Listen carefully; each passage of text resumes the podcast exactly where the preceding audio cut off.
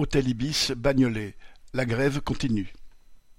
Les travailleurs sans papiers d'un hôtel social d'urgence de Bagnolet continuent leur grève, commencée le 20 juillet, pour leur régularisation et pour se faire payer leur salaire.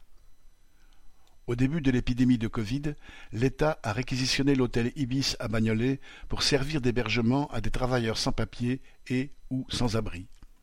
Il s'est débarrassé de la gestion à un géant associatif de l'hébergement social, Coalia, dont le président était à l'époque Karenko, devenu aujourd'hui ministre chargé des Outre-mer.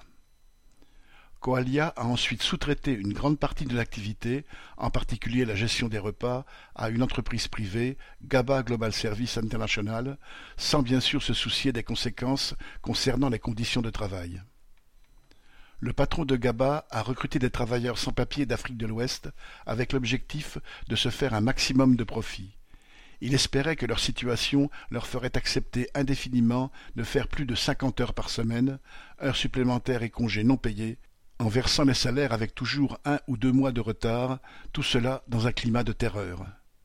Pire encore, entre mars et juillet 2022, il a même carrément arrêté de les payer, sous prétexte que Coalia avait décidé de son côté de ne plus le payer.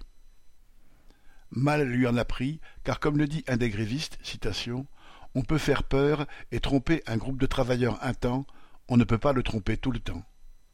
Quand ils ont compris que le patron ne paierait jamais, ces travailleurs se sont organisés secrètement et ont fait appel à la CGT pour les aider dans leur grève.